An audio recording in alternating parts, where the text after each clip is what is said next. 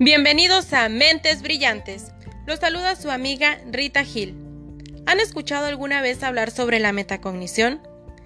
El día de hoy les platicaré qué es, cuál es su historia y algunas de sus modalidades. Te invito a que te quedes conmigo.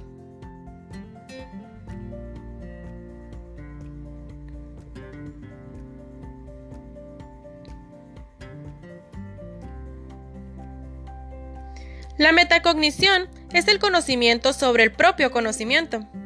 Los autores más entendidos como Borkowski, Justen, Brown, Gardner y Alexander la describen como la acción y efecto de razonar sobre el propio razonamiento, o dicho de otro modo, de desarrollar conciencia y control sobre los procesos de pensamiento y aprendizaje. Todo esto implica que la persona sea capaz de entender la forma en que piensa y aprende, y de esta manera aplicar ese conocimiento sobre estos procesos para obtener mejores resultados. Para comprender mejor esta definición, te propongo que te tomes un tiempo para reflexionar y que respondas a las siguientes cuestiones. Menciona algo que hayas aprendido. ¿Cómo lo aprendiste?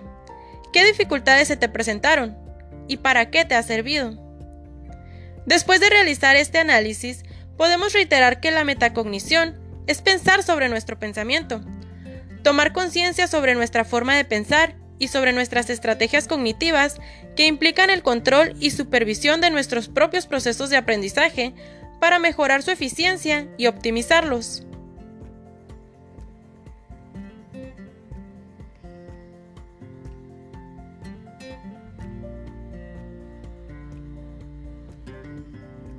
Ahora bien, Haciendo un viaje en la historia de la metacognición, podemos encontrar que ésta inicia su andadura en la década de los 70, cuando el psicólogo John Flavel utilizó el término a partir de sus investigaciones sobre los procesos cognitivos de las personas.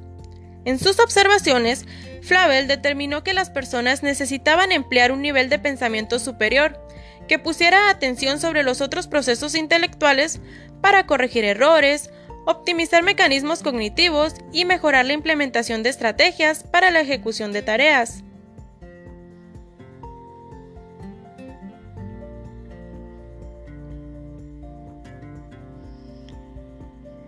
Dentro de las modalidades de la metacognición se encuentra la metamemoria. El término metamemoria hace referencia a nuestro conocimiento y conciencia acerca de la memoria y de todo aquello relevante para el registro, almacenamiento y recuperación de la información. Esto lo dicen los autores Flavel y Wellman en 1977. La metamemoria es el conocimiento que tenemos sobre el funcionamiento de los procesos memorísticos y las limitaciones de nuestra propia capacidad de memoria.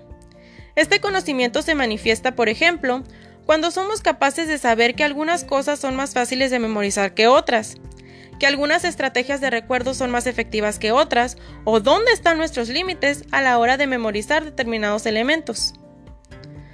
Otra de las modalidades es el metapensamiento. Bondi menciona que el metapensamiento es el pensamiento sobre el pensamiento, así, tal cual. Ampliando lo que dice este autor, podemos decir que es la conciencia del proceso de la metacognición, donde se incluye la conceptualización, categorización, el razonamiento o la lógica, el pensamiento creador y la solución de problemas. Por último, mencionaré la modalidad de metalenguaje. Centrándonos en la lingüística, el metalenguaje es un lenguaje que se usa para hablar acerca de otro lenguaje. Al lenguaje acerca del cual se está hablando se le llama el lenguaje objeto. El metalenguaje puede ser idéntico al lenguaje objeto. Por ejemplo, cuando se habla acerca del español usando el español mismo. Un metalenguaje a la vez puede ser el lenguaje objeto de otro metalenguaje de orden superior y así sucesivamente. Entonces, haciendo un repaso, las modalidades de la metacognición son metamemoria, metapensamiento y metalenguaje. Por lo anteriormente dicho, se puede establecer que el proceso metacognitivo está en permanente regulación. Consideremos que es imposible no hacer juicios de las actividades que realizamos o de las que realizan los demás. Sin embargo, no siempre somos capaces de regular adecuadamente lo que hacemos y lo que pensamos. Es por ello que los procesos de metacognición en la vida diaria son importantísimos a la hora de desenvolvernos en el mundo. Y bueno, hasta aquí llegamos en esta transmisión. Espero que la información proporcionada sea útil para ti. Gracias por acompañarme.